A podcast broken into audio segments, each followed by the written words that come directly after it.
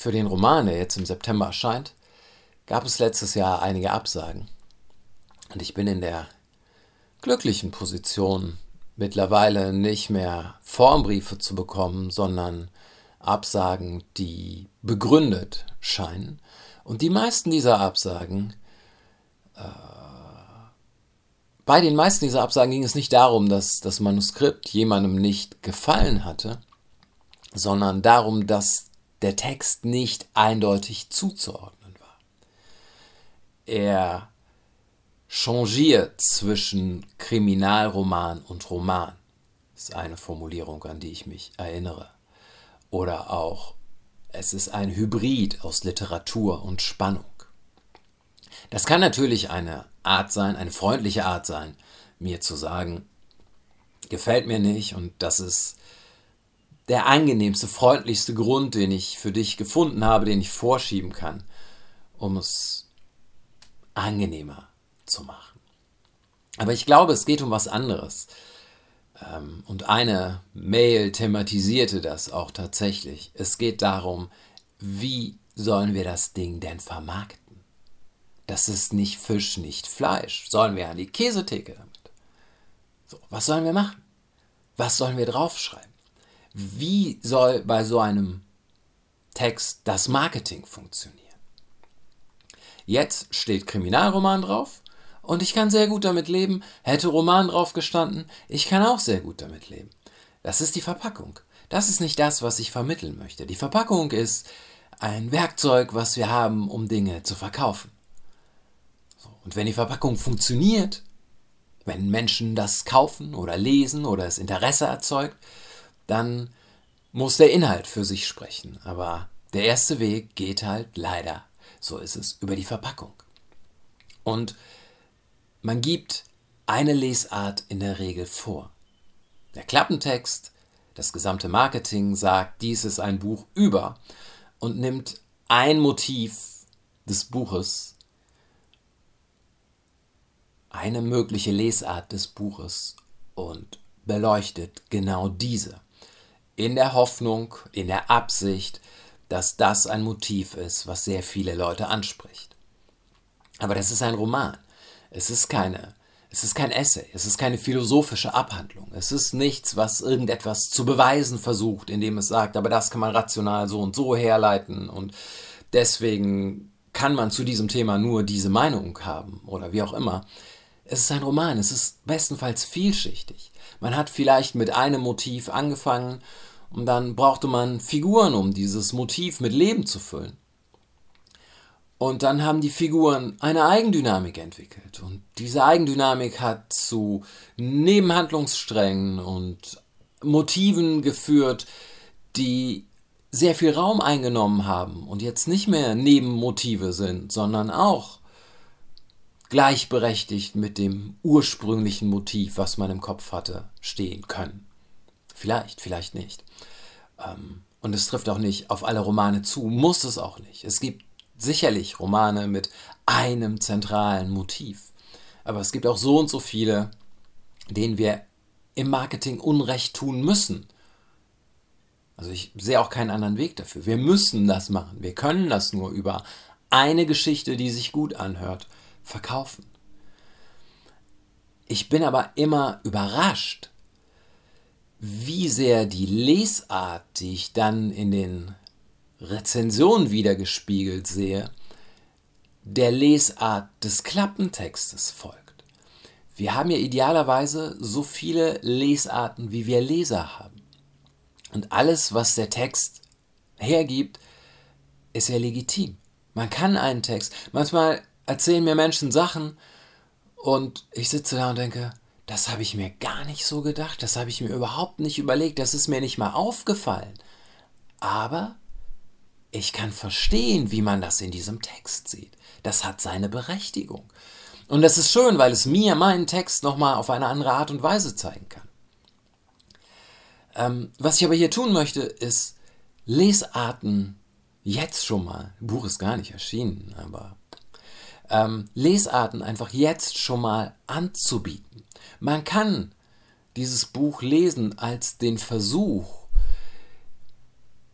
die, aus dem Genre Krimi auszubrechen. Ein Genre, was mittlerweile sehr plotorientiert ist, was aber gleichzeitig ein Genre sein könnte, was sich anschaut, warum haben wir Verbrechen? Welche gesellschaftlichen Bedingungen führen dazu, dass Leute kriminell werden? Wir könnten also den Krimi auch als etwas Soziologisches sehen und nicht nur als etwas Spannendes. Ähm, man könnte das Buch lesen als äh, eine als eine Spannung zwischen den Polen Sicherheit und Freiheit. Was ist, wenn jemand Sicherheit haben möchte? Und was passiert, wenn er Freiheit haben möchte? Und wieso lassen sich die beiden sehr häufig nicht vereinbaren? Und was für Konflikte ergeben sich in diesem Spannungsfeld aus den beiden Polen heraus?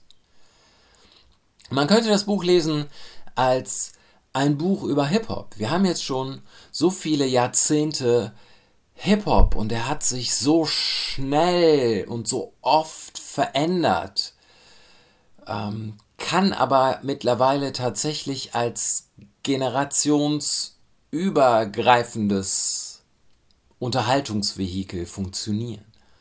Ich kann mit Leuten, die nicht mal halb so alt sind wie ich, mich über Hip-Hop unterhalten, mich über Hip-Hop verbinden.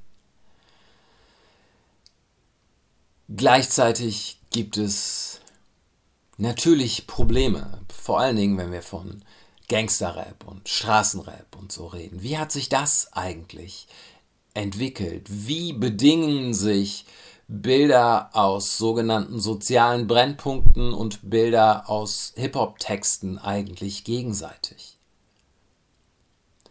Man könnte den Roman auch lesen als die Geschichte eines Menschen, der versucht hat, sich abzukapseln, weil er Sicherheit wollte und jetzt begreifen muss, wie die Mauern, die er um sich herum aufgebaut hat, einfach nicht stabil sind, wie er gezwungen wird, quasi zurück ins Leben zu finden.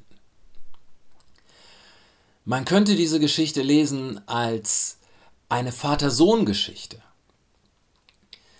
Ähm, und die komplizierte Beziehung zwischen der Vater will, dass der Sohn ein, ein bisschen so wird wie er selber, aber in bestimmten Aspekten eben auch nicht. Der Sohn bewundert seinen Vater vielleicht, in bestimmten Aspekten aber nicht, und man schafft es nicht, eine eine stabile, funktionierende Verbindung zueinander aufzubauen aufgrund der Biografie, die man hatte. Man kann es auch lesen als ein Buch darüber, wie Strukturen funktionieren in diesem Bereich, den wir Darknet nennen. Jedes Mal, wenn ich irgendjemanden, wenn ich Artikel lese in, nennen wir sie Mainstream-Medien, oder zufällig jemanden im Fernsehen sehe, der über das Darknet redet, bin ich immer so, äh, aber hast du keine Ahnung oder weißt du wirklich nicht, weißt du das wirklich nicht besser?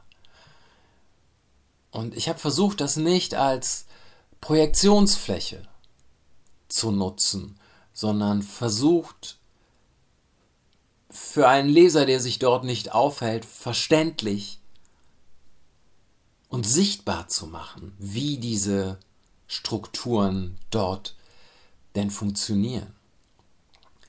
Äh, ich habe auch versucht, das, was wir, und das ist, finde ich, sehr, sehr schwierig, das, was wir sozialer Brennpunkt nennen, Ghetto nennen, ähm, nicht zu romantisieren.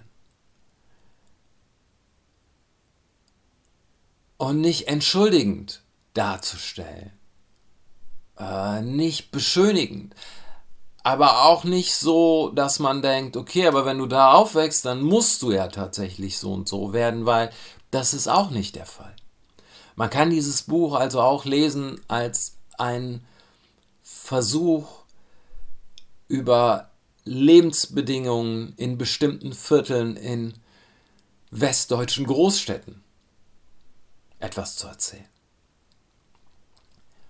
Aber das Beste, das Beste wäre, man schafft es, man schafft es. Nein, es passiert, dass man dieses Buch komplett und vollständig anders liest, als ich hier im Angebot habe, weil dann kann ich wieder etwas über dieses Buch lernen.